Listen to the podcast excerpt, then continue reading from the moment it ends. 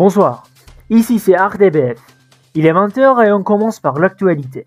Voici les infos. Le gouvernement belge a pris la décision de passer complètement à l'éducation en ligne. Étant donné que le nombre de, de cas de Covid-19 a redoublé, il était obligatoire de suspendre l'enseignement présentiel, énonce le Premier ministre Alexander De Croo ce matin. Cette décision n'a pas très affecté l'économie nationale, mais pour les étudiants, ce n'était pas le cas. Les étudiants sont plus désespérés de leurs avenirs dans l'enseignement à distance. Comme ils ne pouvaient pas trouver de travail à cause de la pandémie, leurs éducations ne marchent pas non plus comme il faut, dit Arthur, qui est une poésie dans le lycée français Anvers. Avec le passage à l'enseignement à distance, le besoin d'argent a augmenté et ceux qui n'ont pas d'ordinateur ou de téléphone et qui n'ont pas la possibilité de les acheter ne peuvent pas participer à leurs cours. L'un des inconvénients de l'enseignement à distance est la panne de courant ou la lenteur d'Internet. En plus, l'effondrement de la plateforme d'enseignement à distance. Mes yeux se fatiguent et mon dos me fait mal à cause du temps passé devant l'écran de l'ordinateur. Comme toujours, on peut apprendre activement de nouveaux hobbies, informations, compétences, etc. Noah, qui est en rhétorique dans le lycée français Inver, souligne que grâce à Internet, l'accès aux informations est devenu plus facile.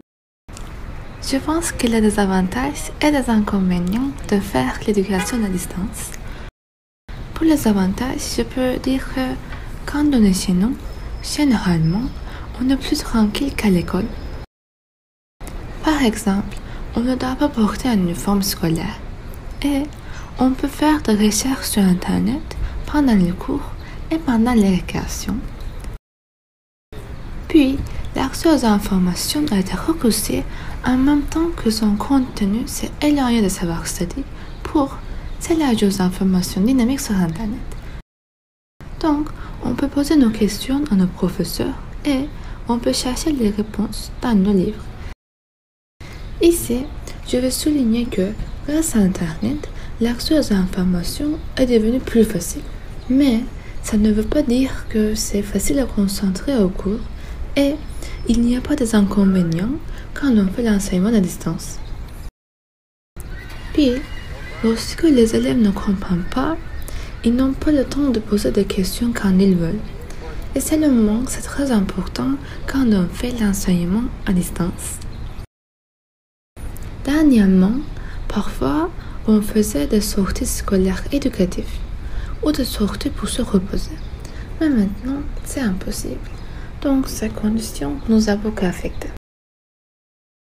Il y a une grande perte de connexion présentielle pour socialiser devant les écrans, même si Internet englobe le monde, dit Patrick, un lycéen du lycée français Jean Monnet.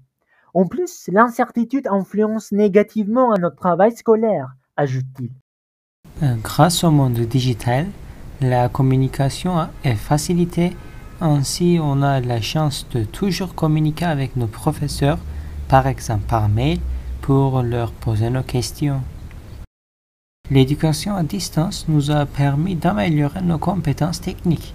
C'est une opportunité pour se réaliser et essayer d'intégrer de nouvelles techniques académiques, comme flip learning ou self-paced learning pour accélérer la migration de l'enseignement vers une version digitale. Se concentrer sur les cours à la maison est plus difficile qu'à l'école pour les élèves qui ne peuvent pas faire leur propre planning. Ils ont perdu leur concentration et leur motivation en restant si longtemps à la maison. On ne peut pas bavarder avec nos amis dans l'enseignement à distance comme à l'école pendant les récréations. L'incertitude au sujet de la réalisation des examens complique le planning des élèves. Prendre des cours à distance et passer des examens à l'école met les élèves en situation de stress. Surtout, la peur de contacter le virus nous inquiète. Christian Dupont, l'ancien ministre de l'enseignement obligatoire, indique que les élèves ont beaucoup de raisons.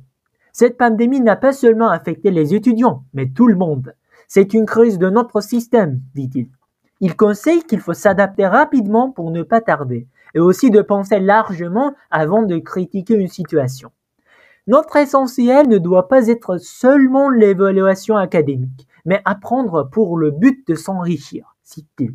Il prévient que les informations sur Internet ne sont pas toujours fiables. Le monde digital a permis d'avoir une vie scolaire plus indépendante. L'horaire scolaire a été allégé en diluant le contenu de devoirs.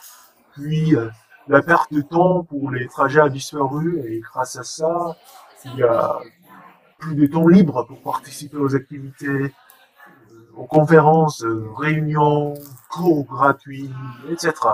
pour être le plus actif possible.